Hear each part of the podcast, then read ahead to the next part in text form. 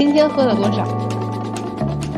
今天喝了三杯，但每杯的那个，一个是我今天叫什么空腹喝的，没吃晚饭直接喝的，还有一个就是每杯可能有个二十来度。那今天的氛围也就特别好喽。哇，那太太棒了！来，请开始你的表演。不是，我们今天聊啥呀？聊一下你今天的 KPI 呗。哦，怎么说呢？从外表上来说，长得有点像海清。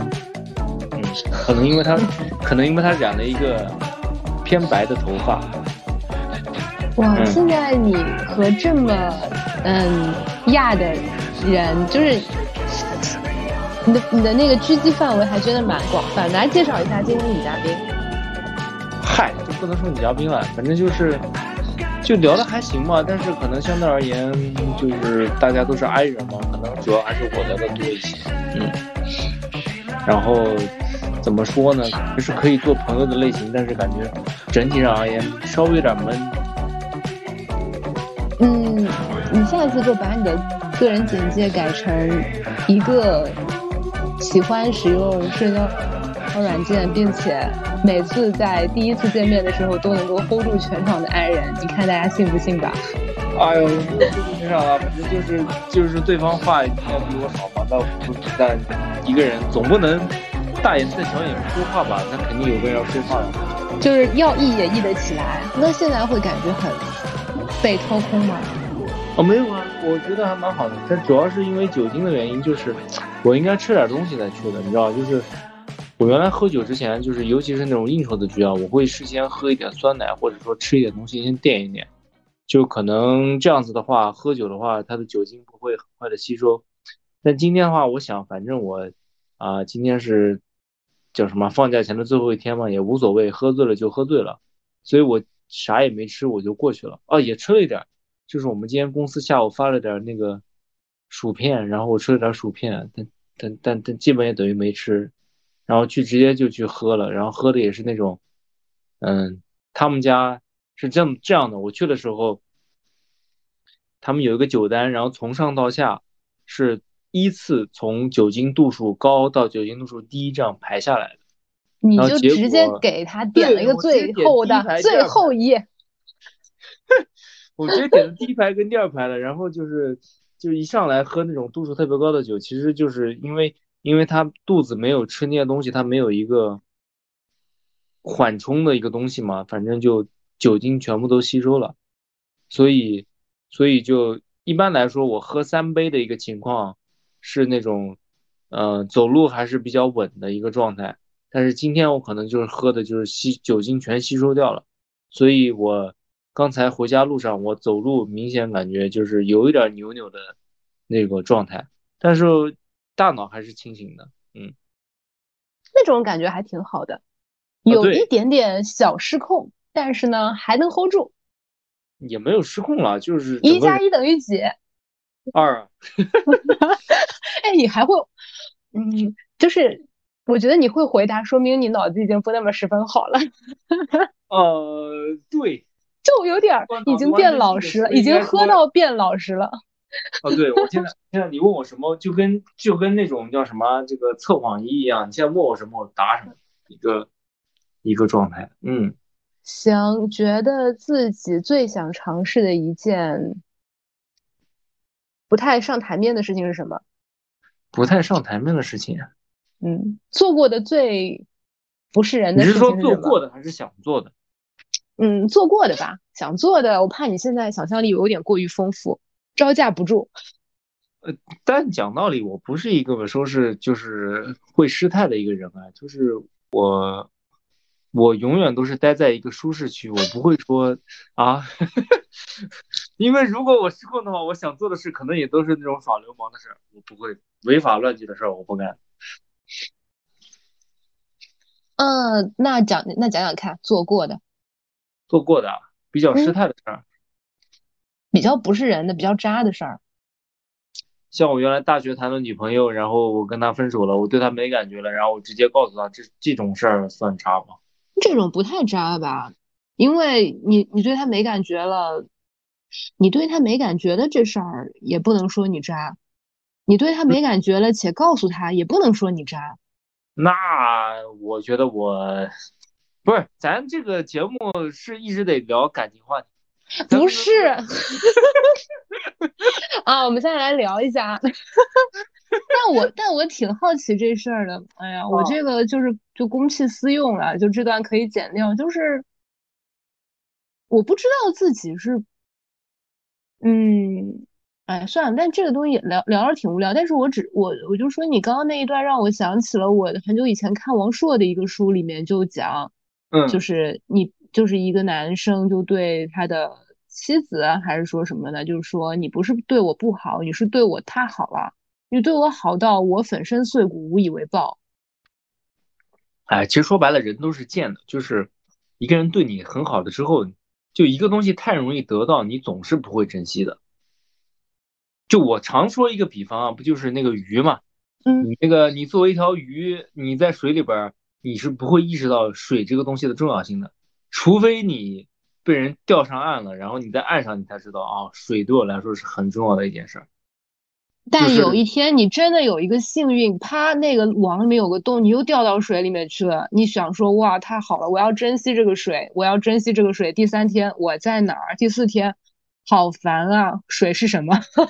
哦，对啊，那人就是贱嘛，就是像我说的那个叫什么林夕还是会写词的，是林夕写的吗？反正得不到的永远在骚动。你是想说这一句吗？对对对对对对对，被偏爱的都有恃无恐嘛，那人都这样的。林夕 是林夕没错，是林夕写的吗？我不知道，反正陈奕迅的《红玫瑰》。哦，对对对，还有一个粤语版叫《白玫瑰》吧，是吧？嗯，对，反正就是，哎，难得有一首歌就是国语版比粤语版，我觉得更好听的。对，这首是国语版比粤语。对。嗯嗯，因为我听不懂粤语，所以我很难判断。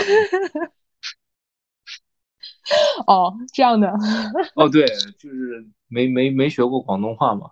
我唯一会的一句广东话是那个压谁啦，那个压谁啦雷。你那个抛该你都不会吗？抛该我会啊，抛该我会。你看你就会两句了。这种这种不算了，这种就相当于英文里面的 hello 这种，不能犯不能归到你会这门外语的这个程度。我我对于广东广东话的程度就是广东歌我可以字正腔圆的给他唱出来，但是。嗯，就识听唔识讲啦，我也能听懂，但我不太会讲，就是或者我能够一一对应，但我不太会用那他们那些呃专有名词。明白，明白，明白。就是我原来我我原来也是，就是有些方言我能听懂，但是我说不出来。嗯，但这种也算半会半不会的。哦，我觉得会广东话还是一件蛮蛮酷的一件事儿哈，就是啊。对，我要是个广东人，我觉得那就是种族天赋了。但是可惜不是啊，就会广东话，总感觉还是蛮，也不能说洋气，就是你至少看那种香港电影，你会觉得，哎，咱都是看啊粤语版的，你知道？嗯，我觉得可能是因为你是南京人吧，就是你们。对于方言没有，就是因为你们的方言太好学了。任何一个人想装作自己是广东人，你好像学一句类似“偷干了”还不够。但是你要装作是一个南京人，就太容易了。只要加词头词尾，立刻变成一个南京人。没错，没错。所以我特别羡慕那种就是方言就是比较特殊啊，就是尤其什么。一个广东啊，还有什么温州，还有那种是就是温州，我觉得那个又又是另外一个维度，人家是密码学啊，人家不是方言 啊，反正就是就是那种你的方言能带给你那种优越感，就是咱也是会一门外语的那种感觉。哎，我想我想到了，我觉得可以聊的一个话题就是为什么会选择在上海？为什么会选择在上海？那你得问我老板为什么不在南京开一个分公司啊？我这个这个。我公司就在上海，没办法啊。那你为什么会选择回上海呢？回上海，回上海，这不是芝加哥太乱了吗？就是，其实其实是这样的，就是我，不是咱这个节目怎么变成我的访谈节目了？咱能不能啊聊点儿啊？当然这个问题我先回答你啊，就是芝加哥，芝加哥这个治安治安不太好啊。你知道，就是前前前几前两年不是疫情嘛，然后再加上一些。呃平权运动啊，导致那种打砸抢的情况，其实还是蛮严重的。就是我是那种就是站在公寓的楼上嘛，就可能十几二十层，然后看着楼下他在游行打砸抢的那种情况的，就确实从安全的这个角度来说，嗯，还是不是那么好的。你知道芝加哥哥谭市嘛？这个这个这个这个早有耳闻。对对对对，所以所以确实一个治安不太好，然后家里面人不太放心，再加上其实我对美国也没有那么大的一个留恋啊。作为一个，嗯，就还是想要建设祖国嘛，你说是不是？后悔吗？后悔过吗？一秒钟的后悔有吗？没有，也没有。呃，你要说后悔，可能就是夏天的时候会稍微有点后悔吧。就是上海的夏天真的是太潮太热了。就是我为。对各位听众朋友，为什么我要问这个问题呢？因为上一次他不是这样跟我回答的。上一次他说：“哎呀，因为那边没有女的呀。”啊，我有这么说过吗？那一定是我喝多了。你你拉倒吧，就是因为嗯是这样的啊，我是我是不能喝酒，滴酒不沾，酒精过敏，所以呢，就是我和小马哥在见面的情况下都并就是他一定是不能喝酒的一个状态。然后，所以上一次我问他的时候，他就。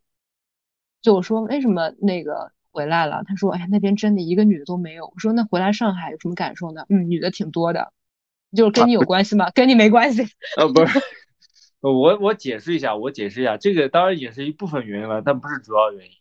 就是你说女的有没有？但其实说白了，就是咱以一个比较比较说得出口的一种方式，那就是圈子确实太小了。就是就是咱咱这个作为。炎黄子孙中国人在国外，你说是不是？就是跟人家美国人，包括墨西哥人这个文化背景还是有一些差别的。就很多其实可以是朋友啊，但是很难真正说是交心的那种聊到一块儿去。其实，在国外的一个状态，更多的还是跟就是中国人或者移民，呃，这种交流更多一些。嗯。也确实就导致这个圈子比较小了，就是想解决一些就是情感问题，那个选择性啊也不是很多哈。但是回了上海之后，也确实再加上上海是一个也是一个比较国际化的大都市嘛。然后我一个观察就是，确实好像单身适龄的女性会比男性要多一些，就也就造成了刚才那个那个那个跟这个冉仔这种。表达的一个这个这个观点啊，就是确实在上海好像女生确实蛮多的，嗯，这是我的一个直观感受啊，嗯，芝加哥的治安确实也不太行，所以嗯，再加上我现在还是在同一个公司工作，也不影响，啊，就就就回来了，嗯，也是满足了一个家里人的一个一个一个对我的一个期待吧，就父母在不远游啊，没错。游必不离江浙沪。对，你就就我上期说了嘛，就我找对象也找江浙沪的。哎，我觉得这种话真的很容易被打脸，就是，但是不是不是，我不是对那个其他江浙沪以外的这个女生有偏见，就是对，呃，对我来说啊，就是找江浙沪的能够省去很多的麻烦。就就你像我也谈过不是江浙沪的呀，那都是非常优秀的女性。嗯，对。你这好难接话。什么意思？就是 就就那那确实确实很优秀啊。就像就像就像前我咱咱咱现在只是假设一个有观众的状态，我只是抱一种比较好的机构期待，但其实压根没人听。好好好，对我今天节目上传的时候。你知道，就可能有六个人听过，那可能有其中有五个人是我自己听的，不是四个人是你，我我我至少听了两遍到三遍吧。哦，那那可以，那可以，那可以，那那咱继续。所以今天我们聊什么？嗯，我其实蛮想和你聊一下寄宿学校的。哦，可以啊，没问题啊。寄宿学校，那我可有经验了，我寄宿了五年半呢。嗯，对，就是因此想跟你聊一下这个话题，因为。但我还蛮我还蛮惊讶的，就是你会对这种话题感兴趣哦。就是，呃，你今天早上给我发了条微信嘛，然后就是讲那个寄宿学校的事儿，然后我大概搂了一眼，你没仔细看啊。嗯。但是我还蛮惊讶，就是你会对这种社会性的议题比较，怎么说呢？有这种公民的责任感的感觉。不是，你觉得我应该喜欢什么呀？我应该给你发什么这一季度的那个新动画片儿，还是？啊，不不不，我的意思 是，我的意思是，我的意思就是，就是就是我我一开始以为就是我们录这个节目纯粹是为了打发时间嘛，就不会聊一些就是比较社会性的、带有严肃意，或者说带有一些些严肃意义的一些议题嘛。但是就你今天突然想跟我聊这个，我觉得还蛮，就就就怎么说呢？这个这个这个。感觉突然肩膀上有了一点担子，你知道吗？开始铁肩担道义了。对啊，忽然之间想，哎，嗯，就我本来是想录一个就是随便吹吹牛逼的一个节目，然后突然你给我来一个这个，我还蛮惊讶的。当然不是不不是说不想聊啊，就是我就聊什么没有问题，但我就是就是你突然给我来这一下，让我觉得稍微有点嗯突兀。我说一下，我说一下我要做这个电台的初衷，我觉得。我觉得怎么办？今天又是一个第零期节目，就是又是一个我们自己听的，然后又甚至有点害怕别人听到的节目。哦，没事没事。今天我觉得你就是也不是很想睡的样子。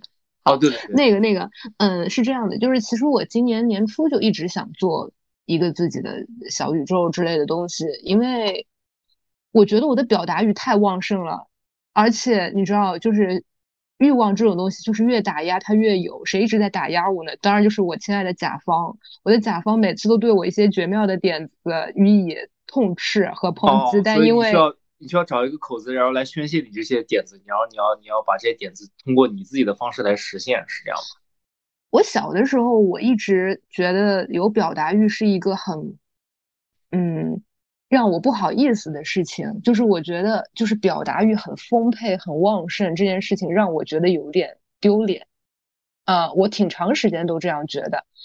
嗯，然后所以我会，就是你知道，就刻意的端着，我就呃朋友圈儿，我其实是可以热爱写小作文，但是小作文这事儿真是一个互联网的贬义词中的贬义词。但是我就会，我懂你意思，我懂你意思。就很多时候，可能我们想发一些内容啊，就写了大概几十个字，然后突然哎觉得我发了好像跟个怎么什么什么一样，然后就把那个全删掉，然后不发了。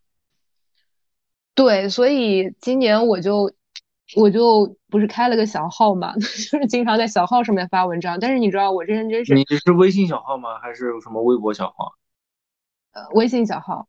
哦，OK，就是我。你你懂的，你懂的，你懂的那个小号。然后后来我因为小号上面也有一些类似于我家的一些微商呀，然后那种健身房私教呀，以及像你这就是有一些你懂的关系。然后哦我知道，我知道，嗯你懂的。然后然后我我有我想说，天呐，我还是有一些观众在的。我又开始真词酌句了，你知道吗？然后 我又觉得我非常痛恨自己这一点。后来我又想说什么东西看的人又少，或者又怎么着的，就我就想做一个就是小宇宙之类的东西。然后不是，那你是要你是要预设咱这个节目就没人听吗？那你这个我还是蛮期待我们节目能够叫什么，能有个几十号人听的。对，嗯，这个心态有点复杂。就像我小的时候，就是经常，我不知道你有，哎呀，这真是扯的有点那个掉书袋了。嗯，你有看？看过一些杨绛的文章吗？杨绛是那个谁老婆吗？那个钱钟书，钱钟书老婆。嗯，我觉得他就是一个很典型的，就是他的文章当中带着每一篇基本上都带着一种我用很普通的那种白居易一样，就是跟跟那个邻居家那个老伯伯，就是老阿姨看的那种平时易懂的文章写给你们看，但我还藏着一手，但我藏的一手也希望被你看到。但是我觉得文人多少带这样一点纠结，又希望有人共鸣，又觉得嘿，我就被你轻易共鸣，对你 get 到我点。其实其实说白了，他们觉得装逼比较丢份儿，但又按捺不住想装逼的那种那种与生俱来的冲动，是不？总之就是啊，不是 不是，但是总之就就好像就好像朋友圈某些男性拍照片，就拍自拍，他他想录自己的那个。车钥匙，但是他又啊录一半，这种感觉是吧？要不咱切入一下主题？行行行，那个对，想其实想问问你，因为你也跟我提起过挺多次，就是你小时候就是也是很小就进了寄宿学校的。然后，因为我自己其实蛮蛮幸运的，一直是走读的，甚至是大学要住宿了，也是呃，因为我在上海念的大学嘛，又是上海人，所以你挺远的，但是也经常回家。我没有，我没有很很很就是寄宿的，是吧？嗯，对，而且女生之间可能寝室里边，因为我们我们当时寝室都是上海的，互相之间就像都是走读一样，都都不太亲，就是毕业之后都没什么关系的那种，因为没没住在寝室里嘛，所以没有这个体验。所以想问问你，小时候去，嗯，爸妈怎么想到把你送去寄宿学校的？然后你是什么样的感觉？什么样的感觉？呃，我觉得是这样的，就是这个案例跟我的个人的经验还不是完全一致。嗯，就是这个故事里边，我看了，我也我看了一下，他这个小孩也都是才上小学嘛。嗯，但小学生，你说心智有没有成熟？可能现在这个这个是这个这个年代，他你说他成熟，他可能也没有的完全成熟。但是你要说他什么也不懂，但也。有一些自欺欺人，因为现在这个信息比较，就至少比我们那个时候就是比较容易获得的一些信息。他想懂什么都能懂。对对对对对对对，所以情况还是有些不太一样。我那会儿上寄宿学校也已经是初一了，就初一下学期，就十十二三岁，而且我那会儿上寄宿学校，其实说白了，可能可能因为你。对寄宿学校不太了解，他寄宿学校也有，嗯，我不知道这个新闻里面的寄宿学校是哪种，但我那会儿上的是那种，就是因为我本身，我那会儿父母把我送到寄宿学校很大一个原因就是他觉得当时在我原先上的那个学校，他的那个教育质量不是很好，并不是说想让我去寄宿学校才才把我送去的，只是觉得那个学校它的教育质量比较，它正好又有寄宿啊，对。对，因为我们那学校它也有走读生，它只不过是因为它那个学校，它你知道像县中的这种情况，它这个模式，它它的这个招生范围很广啊，就可能一个县城它包含了它下面附近的一些村子里边，它可能招生的范围很广，它可能一个县他就那一两所好学校，所以你如果想上一个好的高中，想上一个好的大学，你就是得去他那个学校。对于县城的来小孩来说，他无所谓啊，他他他可能学校就在家旁边，他他走读没有问题。但是很多学生他是来自于呃农村啊，然后就是去学校他那个交通不是那么方便，所以他他没办法，他不是说他为了让他寄宿而寄宿，他就是对他来说寄宿是一个成本比较低或者说比较方便的一个方式，嗯。那是多少个老师管一个班级的学生呢？多少个老师管一个班级？包括包括生活老师，因为小朋友就是十岁也好，七八岁也好，八九岁也好，他生活的自理能力可能还是需要一些，就是需要老师去帮助一下的吧。嗯，对，可能就是一栋男生宿舍，它里面可能也就三五个老三五个，通常都是女老师，然后管一栋楼。那会儿一栋楼可能大概五六层吧，然后你想一一一层有那么七八九十个 宿舍，一个宿舍六号人，所以他那个对于老师这个工作量来说，他非常大，完成事务性的工作已经非常疲于应对了。对，就很多其实那个宿舍卫生这些内容都是我们，他一方面是在就我们需要内部自己来，也是对学生的一个培教育了，就是我宿舍六个人。我每天一周七天，可能就需要轮流打扫卫生，因为老师你没办法说那么多号人他帮你来打搞那些内务，或者说嗯帮你打扫卫生，他只能起到一个监督的一个作用。嗯，对，所以其实，但是但是你你是从南京到了小地方，就是从一个大城市到小小小城市去寄宿，然后会觉得。又是很小的时候，会觉得自己其实有一部分的价值观是被当时生活的人所影响，甚至可能寄宿一段时间回来，发现哎，和南京这儿的同学有点不一样了，会有这种感觉会啊，肯定会啊。嗯，咱咱说个笑话，就是就是我原来在南京的时候，那会儿我上的一个还比较不错的一个学校，当然那个学校教育质量，我的父母不是很满意啊，这也是一个主要的原因，把我送到那个学校去上学的，去到寄宿学校上学的一个一个主要的一个原因。就是我在城里面的时候，确实觉得，哎呀，班上的好看的女孩子真多，但是，但是我去到那个可能县中了之后，就是觉得，哎，班上的女孩子好像都普普通通吧。但后来我反应过来，其实看打扮，对，就是差一个，就是不像城里面人那么会臭美嘛，就心思没有放在打扮上。呃，或者说像我们那些学校，它更注重一个学习，所谓的注重学习，它会某些程度上逼迫女生去不要打扮的太好看，就很夸张的一点在于，像我不知道你原来初中时候留不留长发啊，就是他会要求女孩子不留长发，就是头发剪到耳朵跟那个长度，嗯，就觉得就觉得女生爱好看。心思花在漂亮上了，读书就读不好了。所以你到现在还会有那种，就是，嗯，我很注重打扮，或者说，我就是我很注重去吃喝玩乐，我就觉得我内心有一点愧疚，或者有一点负罪感。到现在还会有这样的感觉吗？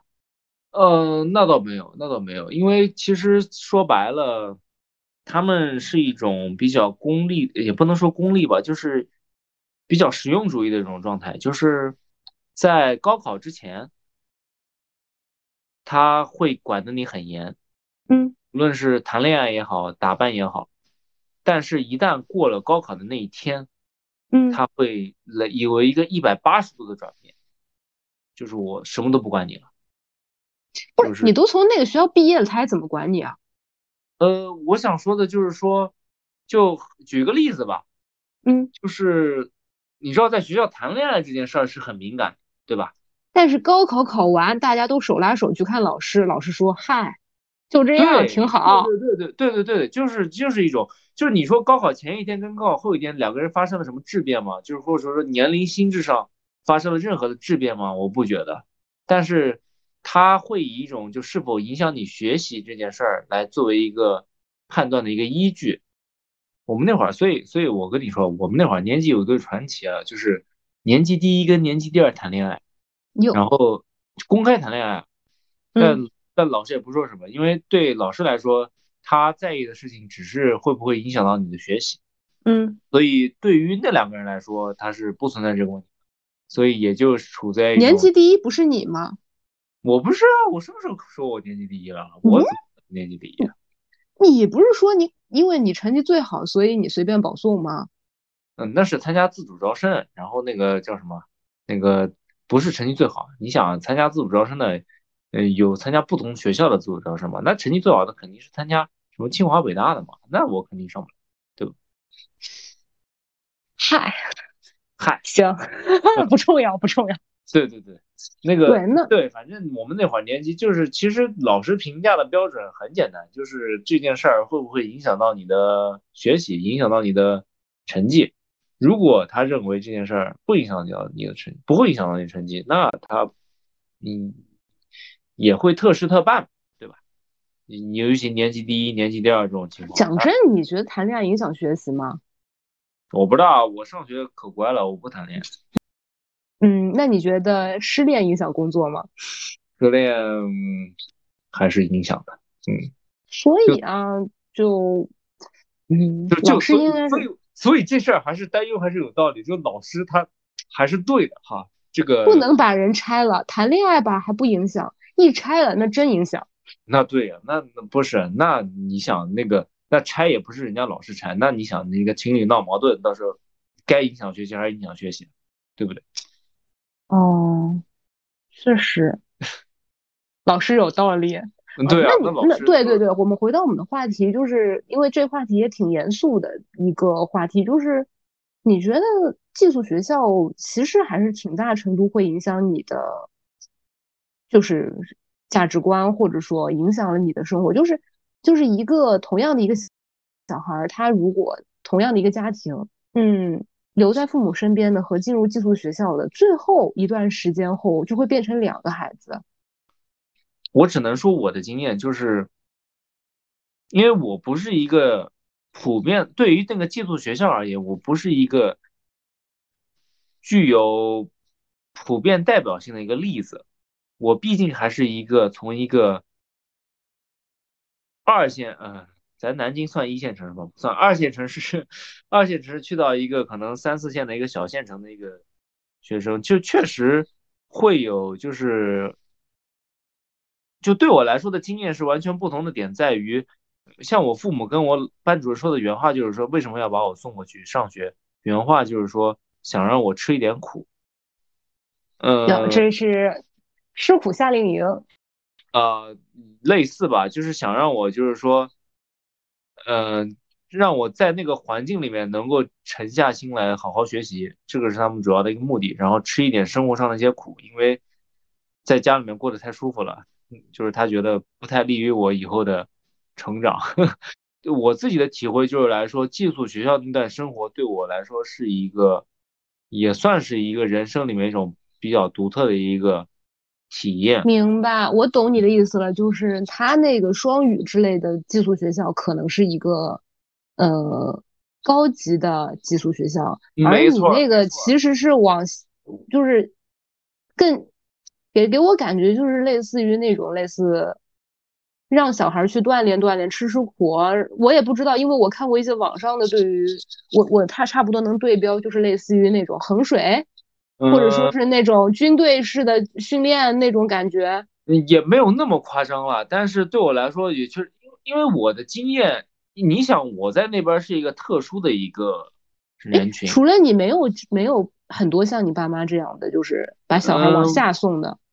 比较少，不多，也有那个，也有有几个南京的，也有一些可能南通的也会有一些。嗯，在哪儿？宿迁？海安，海安是当时还是南通下属的一个县，现在已经成一个地级市了，是我老家。嗯，所以，所以我的经验只能跟我就对我来说是一种可能去到一个。哎，所以江苏。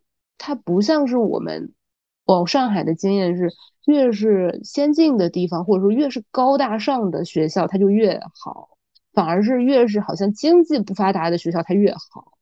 哎，这是两种情况，就是就是南京也有很好的学校啊，什么南外啊、南师附对啊，对啊，对啊，他招的都是那种天赋比较高的。像对于这种学校而言，它更多的时候它是扩大自己的生源，就是它可能一个区域它。把这些学生都招进来，他可以，然后通过那种，呃，刷题式的那种训练，然后让一些可能原本上三本的同学可以上到二本，或者上二本的同学上可以上到一本，就是因为对这些人来说，他不像大城市的那些学生，他有很好的条件，他有各种各样的选择机会。对他可能我甚至不参加，不走高考这条路，我直接送出国了。那。但是对他们来说，他们的选择不多，他们只有高考这条路，所以他们会集中所有的资源，然后就是怎么说呢，让自己的孩子能够尽得尽可能的获得好的教育，然后通过高考这条路，让他走出这个地方。所以那个地方就是集中着很多很多的真正的做题家。没错，没错，尤其我们那会儿年级，它是其实分为两大。就可能十八个班里面可能有，嗯，我不记不太清了，可能有一半左右是走读班，一半左右是寄宿班。很明显的就是走读班的学生基本上都是县城一点，然后他们家庭条件都还 OK，嗯，然后可能像那种寄宿那些学生，基本上家里面都是农村的，因为对他们来说学校离家比较远嘛，他不可能每天来回家里面，所以他才选择就是。寄宿在学校，嗯，然后明显一个差别就是，嗯，你会感觉到就是走读班的学生感觉好像家里面条件会相对而言好一些，但是他们就没有那种紧张感，或者那种一定必须得要，至少从一个我在寄宿班的一个嗯眼光来看，他们会更像是城里边学生的那种状态。就是你轻轻松松学习，然后谈恋爱那种，就当然也可能是我一种旁观的者的一种错觉了。你真的从小到大的关注点，真的就是在谈恋爱？啊，不是啊，但但但，嗯，可能因为我那会儿没谈恋爱，所以这是我一个心心结。那那，嗯，所以你在那个寄宿学校，呃，有现在还关系特别好的好朋友吗？嗯，有啊，像我同班的同学好几个就跟我上了一个大学，嗯嗯。当然，现在联系也没有那么多，但是都也都是微信好友，嗯，点赞之交。对对对，点赞之交，点赞之交。那他们是那种有有那种特别精彩的故事，就是类似于小镇，或者说更更下边比小镇还要小镇的，就是农村，然后寒寒门二代逆袭，对，寒门子弟逆袭成功，存在这样的故事吗？我觉得要看你怎么定义逆袭这件事儿了。你要说像是在他们在南京或者上海这样的城市，然后结婚生孩子，然后有一个不错的一个工作，如果这算逆袭的话，那这种人还是非常多的。嗯，说就是真正就是说成为一个事业有成，然后那种呃开公司，呃知乎上的那种人就有点难了，刚下飞机什么之类的那种人。好像还是像我刚才说的，走读生的那些多一些，就是县城里面那些人多一些。对，其实想问的就是，因为你后来有读也读了，花很多钱就可以 进的 Top One 啊，对对，见了很多真正意义上的有钱人，对吧？嗯，然后也见过一些真正意义上的寒门做题家。嗯，你觉得是那综合起来看？哪种人其实更容易成功，或者说哪种人的人生可能更好一点，世俗意义上的好一点？但这件事儿说出来可能价值观不太对了，但是我想说的就是说，他这种模式对于寒门的人来说，他可以保证你的一个，就只要你努力，你总是能保证一个下限的，就你不会像你的那个父母那一辈那样，就是面朝黄土背朝天的那种状态，你可以。有一份体面的工作，然后就是小康生活吧，但是在小范围里衣锦而归，没错。但是你要说再往上，那很大程度上，其实我据我的观察，不取决于你，就一个人的命运，不不仅仅要看个人的奋斗啊，又要减掉，又要减掉，要看你的父母的奋斗，对吧？对，就是就是综合起来看，还是不能否认。祖辈和祖祖辈的努力，就就对，就你一代人的努力，你凭什么跟人家三代人的这个啊，对吧？嗯嗯，就就其实这事儿是没错，这很现实，但是至少对他们来说是一个不坏的一个选择。就哎，从两个角度看，到底就是你刚刚说什么叫做逆袭？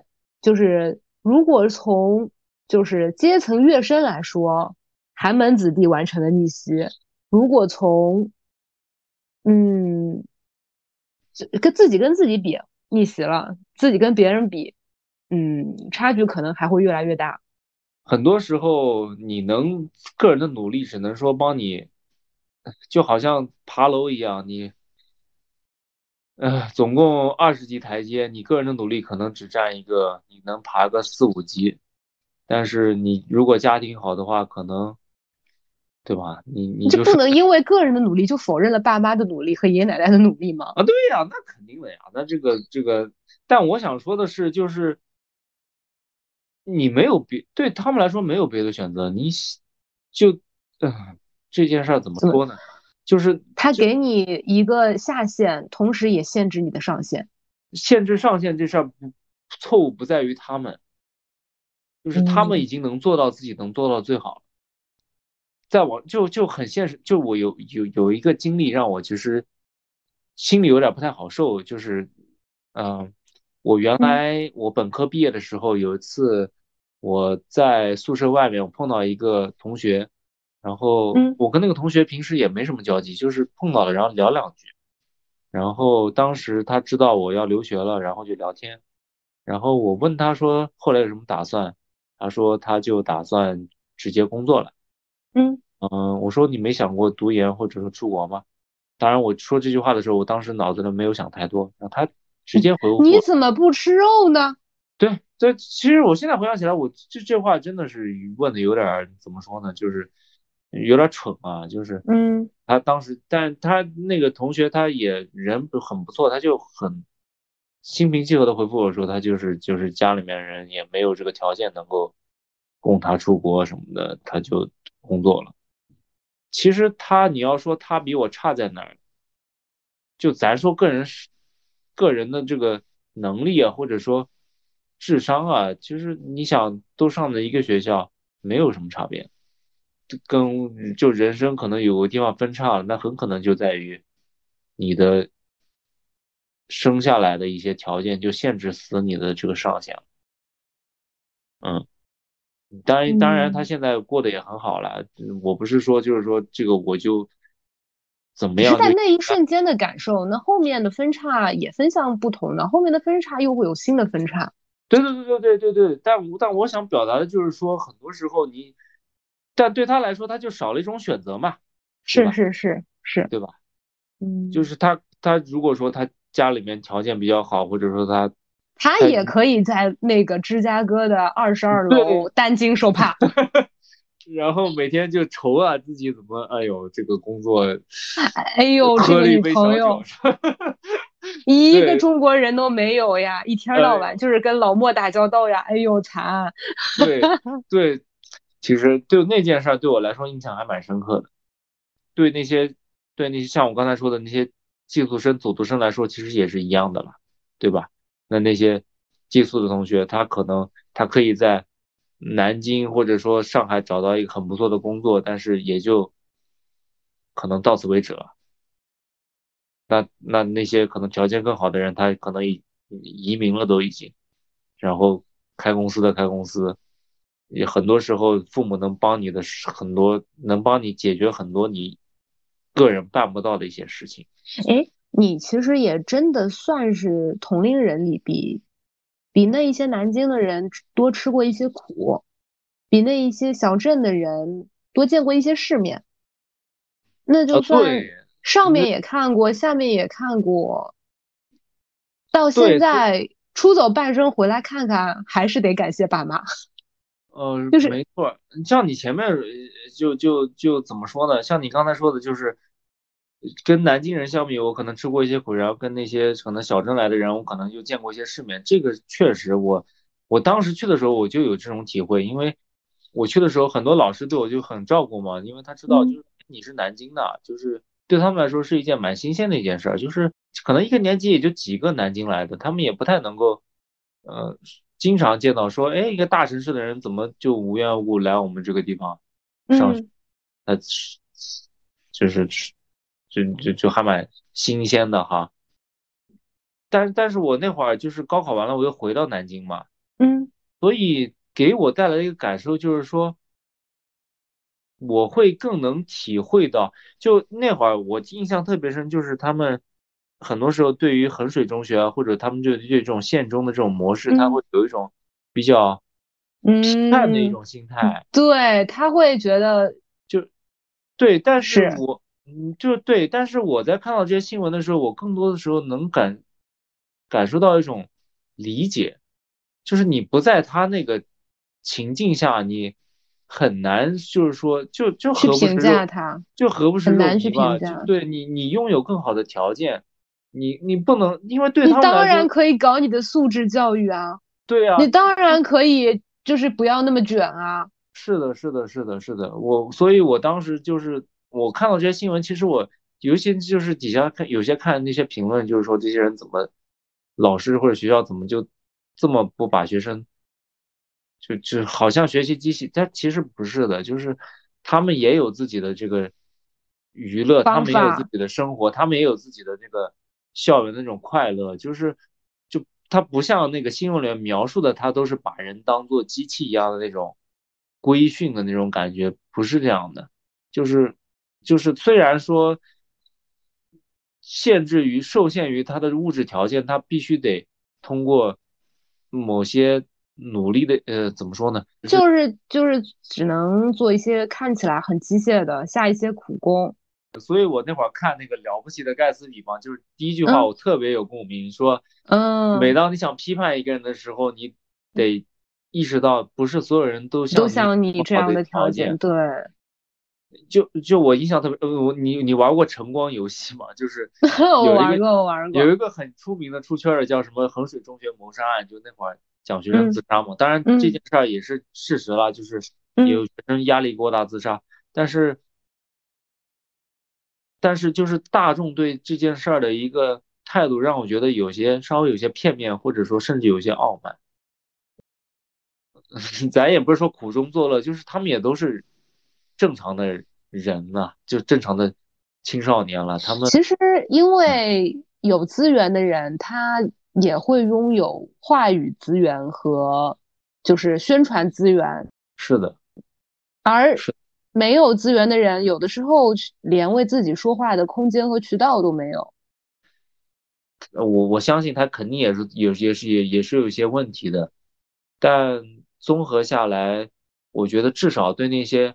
家庭条件不太好的人，他是一个不坏的选择。嗯，那你觉得对于你这种家庭条件可以提供选择的人，嗯，他是一个好的选择吗？呃，他是一个成本比较低 低的，好像就就就我我我我我我家里面有很多亲戚在上海嘛，然后他们也有自己的孩子，有的时候看他们就真的是比我们那时候上学真的是辛苦太多了，就卷呐，这个。放了学之后还得各种补习班，然后名义明面上还不给补习，就是我呃严格来说补习算是算犯法吗？反正之类的，就但是他没办法，犯的是那种法，犯的是嗯呃坐后排不系安全带这样的法呃之类的吧，反正就是名义上不给补习，但没办法，就大家都在卷，你不卷没法竞争，像不是。你是一个那种地方出来的同学，你还觉得别人更卷？就是他们其实卷的，像那种地方出来的，他卷的是学生自己，但是在上海这种地方，卷的是爸妈。没错，没错，就就其实很多时候很无力的，就是我看到他们就是还觉得你家里面要没点钱或者没点这个，你你补课都补不起，对吧？他其实是在高高考之前帮你把那个卷都卷完了，然后对靠靠钱淘汰百分之九十的人，靠智商再拼的最后的百分之十。哎，就可能是这样吧。但是他相当于是在高中之前把该卷的都卷完了，然后他上大学比较轻松。但是对于那些地方就是可能小城市出来的人来说，他就是在高中的时候他就得拼命卷，然后卷上一个好大学，然后进了大学再卷。嗯，再继续卷，那那肯定啊！你进了大学还得考研呢，考完研还得找工作。对，找完工作，考了 top one 的研，找了 top one 的工作，也找不到对象。呃，对啊，那你看这卷了半天，卷个啥呢？这，所以综合下来，我还是觉得，就是至少对那些人来说，他他提供了一种成本比较低的一种方式，就是一就是你可以不。咱说一个很实际的，就假如我以后有小孩儿，嗯，我假如说我的财力不支持他在上海报这些补习班或者请那些外语家教来给他卷的话，可能将他送到一个县中去上学是一种反而成本比较低的一种方式，就是咱不跟他们卷那些什么高考之外的那些内容，去什么上海中学或者去那种什么好的中学，咱就一会儿搞这个科创，一会儿搞那个自招。对，还搞什么机器人啥的，这个算了，咱咱就老老实实高考，嗯，考一个好点的学校，是一个经济实惠的一个方式，啊。那你爸妈其实当时也可以帮你去走别的路，他们就是出于省钱的目目的吗？就是那么单纯吗？还是，呃，会觉得那样个？我觉得我现在回想起来，他们考虑的一个方式，可能更多的是觉得我在南京真的是，因为是这样的，就我家庭情况还有一些特殊，就是我当时，呃，可能父亲也不在身边，就基本上是我母亲在管我的，而且就他工作也比较忙嘛，就是很少能管到我，嗯，所以基本上是一个放养的一个状态，所以他们觉得对我来说，可能需要还是得管一管，嗯，然后而且而且说白了，其实我是有后路的嘛，就是而就我去的那个地方也不是说就完全一个陌生的一个地方，我老家我爷爷奶奶住那个地方，就家里面还是有亲戚可以照顾照顾的。嗯所以，对他们来说，就送到那个地方，一个是教学质量，或者说，他也是从那里出来的，是没错，没错，没错，就是我我父亲是从那出来的嘛，就是他们也知道，就是去那了之后不会有坏处，就是你觉得会会像新闻报道里那样扼杀人的天性，或者说，呃。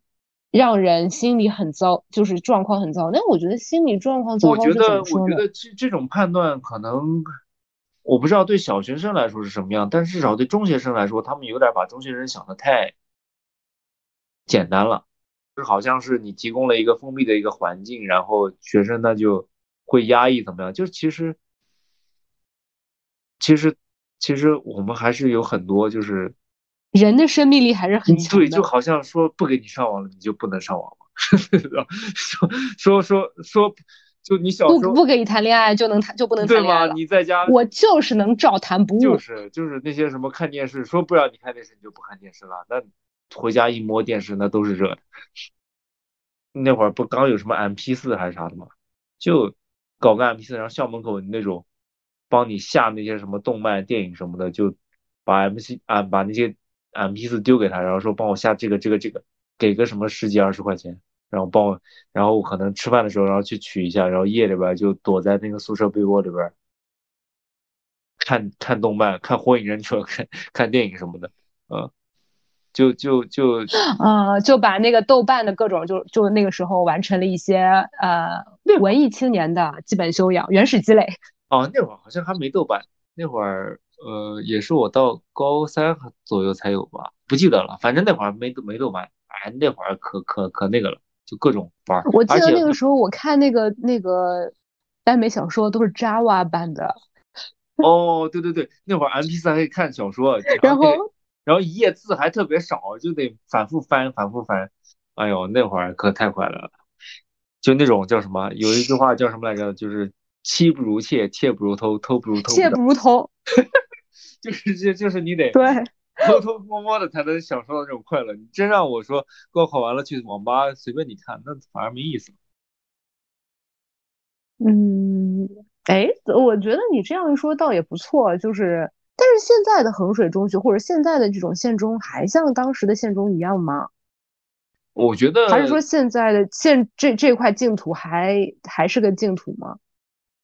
嗯，我只能说我了解到的信息啊。像有些学校，可能它所谓的现中模式，它是你你每年你想上，就是你想培养几十个去清华北大的学生，你相较于你培养这么多个学生，不如说我干脆就把那些好的学生所有的苗子我都拿过来。没错，就好像学生是一种怎么说呢？所以最后其实考好的大学还是得看天赋。嗯，我觉得是这样的，就是你要考清华北的清北复交这种，可能是看天赋的，但是你要考一个九八五 top 大学，就可能有十所啊。众所周知，top 五有八所，top top 五有十所。对对对，那那可能努那种努力是可以达到的，嗯，就智商的聪明。对，加点就是你只要嗯努力，然后加上一点点。智商这种是可以实现，或者咱不说 top 五吧，你上一个九八五二幺幺，不是一件完成不了的事儿。你要说上清北复交，那确实很多时候到最后就真的是看天赋了。但是上一个一本或者好本科吧，那那努努力都是可以实现。嗯。但但我刚才想说的就是说，他这个县中其实有两种模式，一个就是我招更多的好学生进来，还有一种就是我一个本科同学，他是他告诉我的一个经验就是，他当时上，你知道安徽有个学校叫毛坦厂中学。我知道，我知道。对对对，那个学校相当于是他他跟那种衡水复读的中学。对对对，他不是培养我清北复交的这些人，我是让一些可能原来只能上专科的学生，我把他培养成可以上本科，或者原来只能上个三本，我把他培养成上二本。那也已经很厉害了。没错没错，像像他们自嘲嘛，就是我原来看过一个纪录片，里面我也看过那个毛坦厂的纪录片。对对对对对，就是他们其实管理还非常非常，你现在想想起来，其实有点像那种怎么说呢，再教育就是嗯啊，反正不太好的那种地方了。就是，但是从结果上来说，它确实是能够让你的那些可能天赋不太好的学生，能够尽可能的往上再跳一级。嗯。我不知道这个事情以后还会怎么继续下去，因为现在好像天赋不太好的同学，直接就被拦在高中之外了。呃，那会儿已经来了一波了吧？我觉得，但是怎么说呢？我觉得更大的问题在于这事儿可能说出来以后就得，可能不太方便播出来。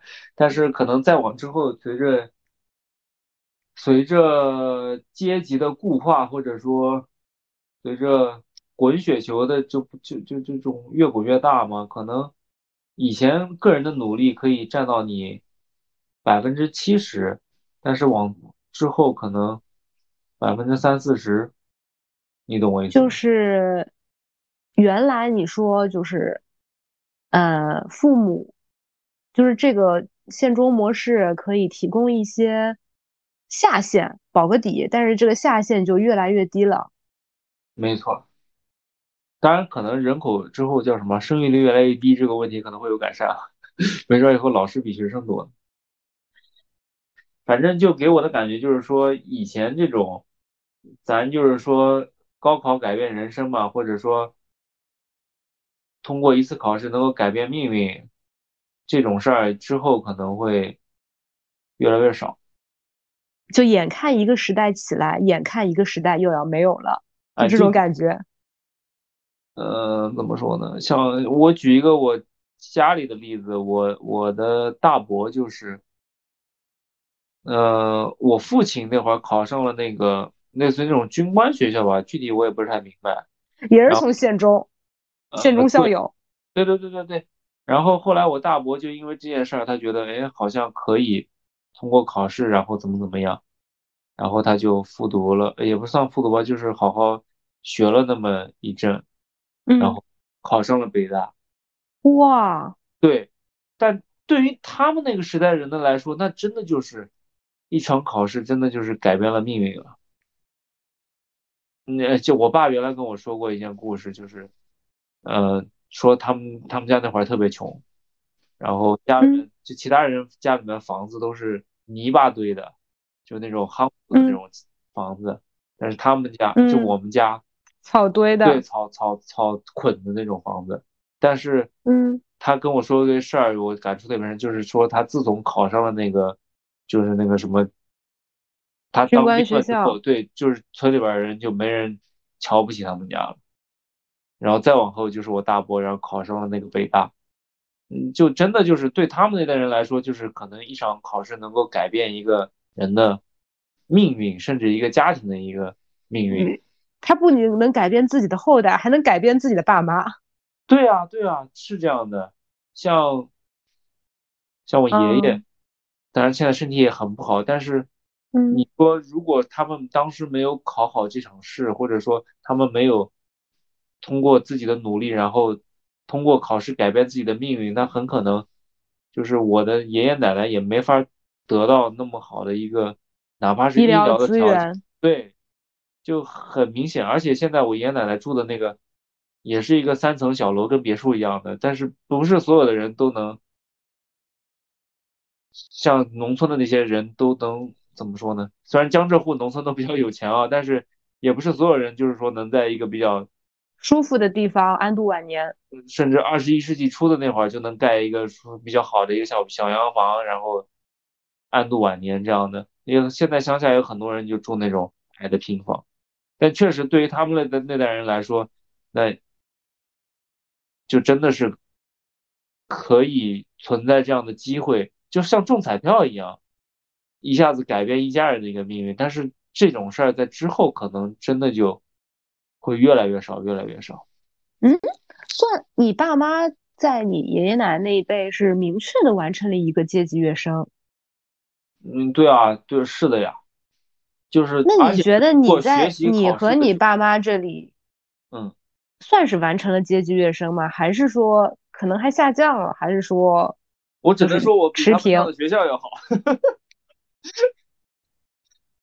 就是，呃，也不能说阶级跃升吧，至少就是说。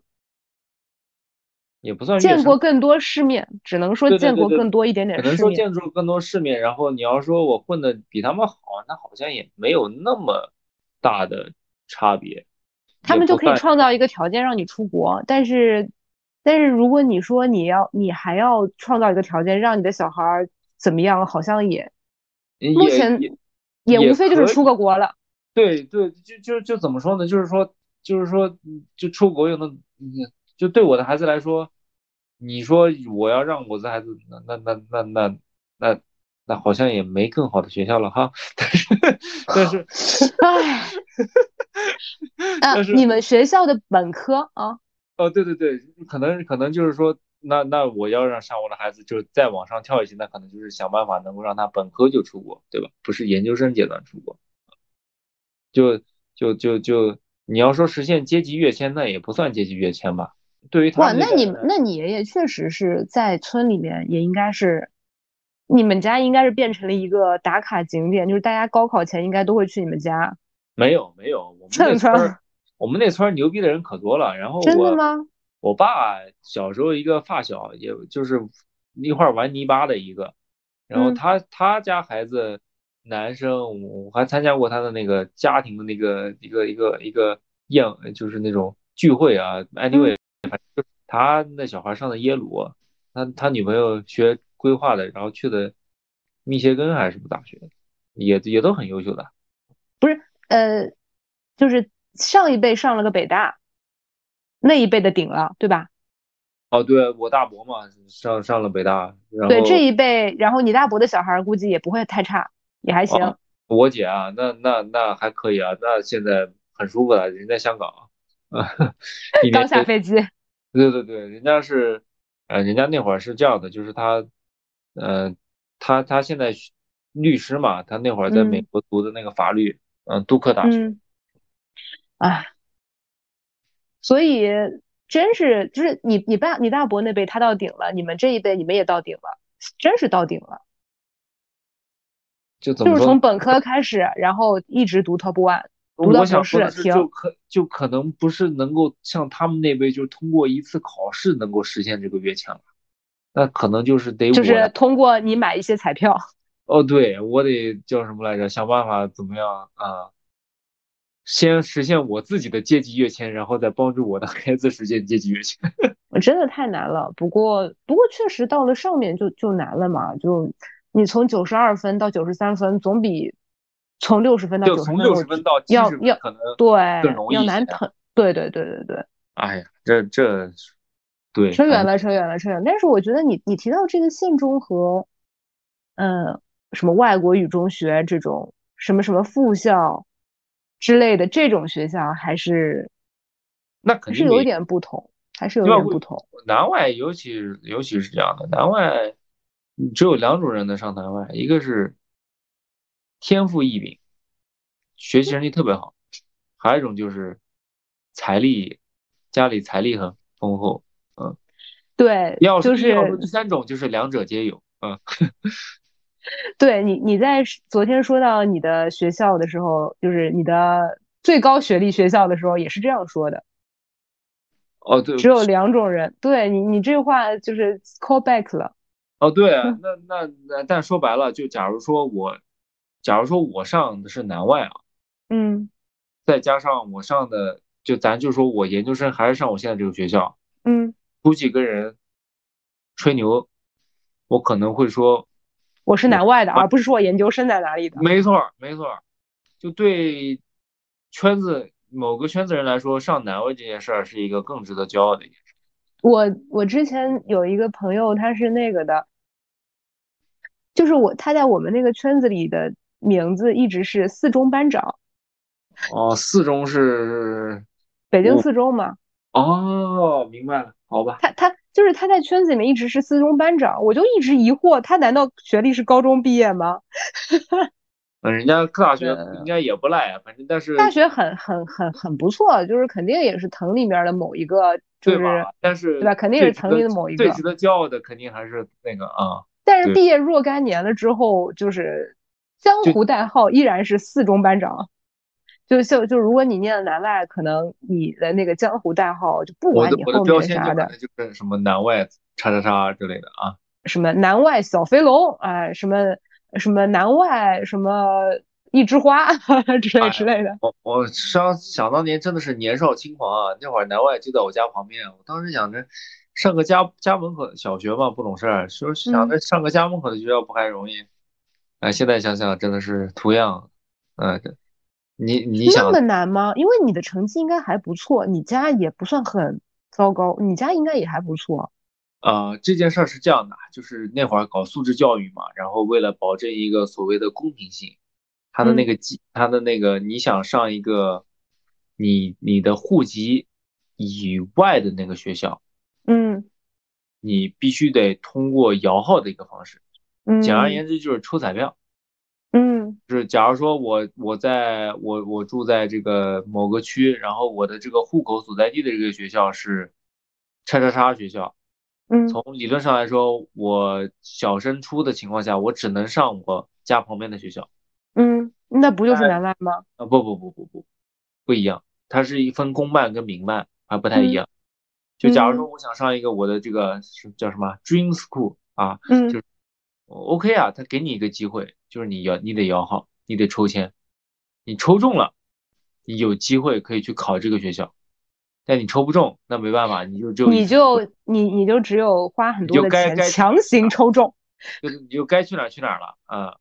当然也有也有很多特殊的情况啊，就是你的这个啊，呃，某些长处比较长啊，你的你父母的某些有某些长处啊，你可以。通过某些方式让你的小孩进去，这就是我刚才说了，为什么南外只有两种人，嗯，哦，就是光成绩还不错还不行，要成绩特别拔尖，就是他能够筛选出运气好、成绩好的人，然后要么就是成绩贼拔尖。你都没有看过《请回答一九八八》，我就用不了里面的梗。呃，你你用啊，我这个我我听不懂没关系，嗯。万一有人听这个节目能听懂的行，真的好万一。一九八八里面我最喜欢最喜欢的一个角色，嗯，是里面那个一个，哎，我很喜欢这个演员，然后这个角色就超级好。他里面的人设是一个锦鲤人设，嗯，他考高考就就八次还是九，就好多次好多次，好多年都没有考中，就。里街里街坊里面最大的最小的都考了高考，他还没考呢，就他考就是考不中，嗯，可见运气用在高考上不是很值得。但是他家里面都他但他家里面都很爱他，为什么呢？因为他们家本来是那个地方最穷的，做住住地下室，爸妈爸爸送外卖的那种。结果他就每天他就是一个哎呀他，哎你去看一九八八你会很喜欢他，他就是一个肥宅，他每天就类似于抽刮刮卡，然后买彩票，然后就是。呃，类似于我举乱说举例子，就是奇多里面集卡片，什么集八个卡片可以换一个什么东西，他就每天致力于做这样的事情，然后他还中了一个几个亿吧。啊，那这种真的是太美妙了。对啊，然后他高考就一直考不中，然后考不中，考不中了之后，因为他一就是别人在复习高考，呃，欧高复，他就在那边类似于集奇多卡片，然后做这些呃。被什么地图上面就总能找到一些很奇怪的又很准确的肥宅爱做的事情，什么什么背每个国家不同的首都，就他每每隔一段时间他都在做一件匪夷所思但是又很认真的事情，结果，呃，终于就是被爸妈就是批评了，就说你怎么能这样，那么多年都考不上，他爸妈也不想想自己住的房子是谁买的，就是然后他就很是就是很心灰意冷的就去庙里面修行，就遇到了当时在庙里面避难的总统，然后然后那个到大学期间好不容易考上了一个很好的大学，到大学期间没有事情做，嗯，又觉得工作很无聊，他就开始呃写美食评论，好像是。在网上写，然后又当程序员，就是总之就靠着自己对于生活真正的热爱，每一波都稳稳的踩在了风口。啊，我觉得这种东西就是叫什么？如果让我从运气跟实力里面选一个，我可能会选运气好。对，我刚刚觉得你说的特别准确的，就是这个学校选的是三类人：有钱的、有实力的和有运气的。哦，对啊，那那你这个叫什么来着？你不？你要运气不好，你摇都摇不上。就比如我，你就是没摇上的。对啊，我就没摇上啊。然后，但你可以回老家。呃，对啊，那那也是无奈之举嘛。我我印象特别深，我记到现在。我那会儿还把我学籍转过去了，然后转学籍那阵还得好像是让校长签字吧。嗯。然后然后我大伯带着我去那个那个那个校长那边去签这玩意儿。嗯。校长说了一句话说。签过去你就回不来了，哇，那句话我记了。我我一开始我觉得只是转个学啊，然后那会儿我才知道问题的严重性。你是哪个南京哪个中学啊？啊，这个说了会不会影响他的这个声誉啊？不是，呃，反正就是一个排名也不错的大学，对，排名不错的一个一个一个高中。对，但是那会儿不是分民办跟公办嘛，就是。就是就是民办的教育质量更好一些，但我那会儿那你对回回到我们的主题，那你就会觉得一个小朋友从小不跟爸妈在一起，会有一点影响吗？心理上或者生活上或者人格的养成上？嗯，我刚去那阵确实还蛮想家的，但是可能过两个月就习惯了。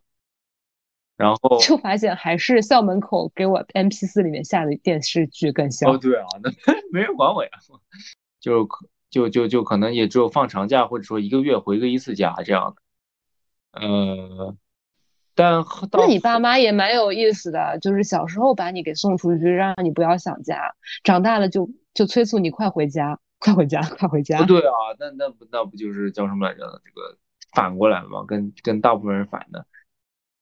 但但但但那阵就其实说白了就是一个习惯不习惯的问题。刚开始去肯定不习惯了，就觉得，嗯，条件也不好，就没有家里边舒服，那肯定都会有这种感觉。但是待了一阵又觉得 OK 了，没啥，因为认识了新朋友嘛。到了大学之后，你要说又又开始又开始住家里边了，那那会儿更多的感觉是，虽然住家里边舒服，挺不自由的啊。对对。就是因为我已经习惯了一个比较自由的一个状态，就是父母不在身边的一个状态，然后突然让我每天回家吃饭这件事儿还蛮，就就跟大部分人的这个经验是反过来的。哎，对，还真是，就是小时候被流放在外，然后质子这回家。对啊，长大了，对，本来最快活的那一阵，我一直活在啊父母的。关怀下，对啊，对，但呃，哎，真的就是你这就是本来呢，你可以在南京，然后繁华的大都市，繁华的稍大的都市谈谈恋爱，然后呢被流放到了乡下当质子，对，然后那那边女生都还是剪了短发的女生，然后让我一点冲动都没有。男生真的好奇怪哦，就是看女生好不好看就看头发。哎，你说这事儿，我还我还我跟你说，我我我那会儿，我我刚去那阵，然后那个去那个班啊，然后那个坐我同桌，然后跟我说，你看那个女生长得是好不好看？看我说没啥呀，就就就怎么了呢？那会儿她剪了个短发，嗯，然后后来我大概上个月还是什么时候，我突然知道了，那个女生现在嫁了一个是网红，呃，差不多吧，然后嫁了一个很有钱的一个人，现在住在汤臣一品。嗯，那那嫁了很多年了，还是说还刚刚嫁进去？但是那富豪年纪挺大了，因为汤臣一品已经好多年前，蛮久，应该蛮久了，因为我初三到高一的时候，我突然意识到那个女生长得确实好看，因为她那会儿开始扎辫子、留长发了。怎么说呢？怎么说呢？就是行，就是继续捋你的人生啊，就是就是别人可以利用我在大城市，小姑娘都长呃扎头发、穿穿呃扎扎头发、穿裙子的时候，然后情窦初开、搞这搞那的时候。你在你在后头，大家呢都利用去学校、去大学了，没人管了，可以搞这搞那，自由放飞，谈恋爱的时候把牛住家里头了。哦，对，真的太惨了。大家都经济收入 OK 了，然后呃开始走上社会了吧？你周围没有中国人了。哦，对，反正就每次都还蛮不巧的哈。然后所以就趁现在这个还有这个嗯青春还没有用光。我还没有用抓紧浪一把，对对对对对，赶紧趁着现在浪一浪。哎呀，说到那个女同学，我现在真的是觉得叫什么来着的，那个长得确实蛮好看的。嗯，不是你到现在回忆当年，还能回忆出来这些这这那那？哎，那青春总是有多多少少有点美化嘛。但我觉得偷偷的把他的朋友圈发给我看吗？我是他的照片。我我不瞒你说，我没有他的微信啊。但但我觉得这件事励志点呢在于什么呢？就是就是什么？就是不论是男生还是女生啊，大家就是找到找到自己的风格啊，就是打扮打扮，就是啊，这个都都不难看啊。就再加上你如果底子不错，然后如果找到属于自己的那个那个范儿啊，那确实还是会很迷人的啊。就我现在都能够想象，你现在脑子。脑子里面就一边在跟我讲话，一边在不断脑补那个女同学真好看，真好看。嗯，我这么跟你说，她长得有点像，哎呀，我说不上长得像谁，但但但确实好看，确实好看。我一会儿看网上搜搜看能不能搜到她。她有一阵，我我记得我上大一还是大二的那会儿，就是他好像有一阵确实是那种小网红的网红。对对对，就是参加那种什么网红那种什么选美那种，还有投票的那种，你知道吗？所以现在这个时代真的是不会埋没任何一个长得好看的人。那是汤臣一品不会错过任何一个长得好看的人。哎呀，我跟你讲，长得好看的人跟我们这种跟我这种啊长得就是普通的人的这个人生经验还是相差很多的。嗯，哎，这么一说，我们下次可以找个好长得特别好看的人来加入我们的聊天儿。哎呦，那我得找找了。嗯。had my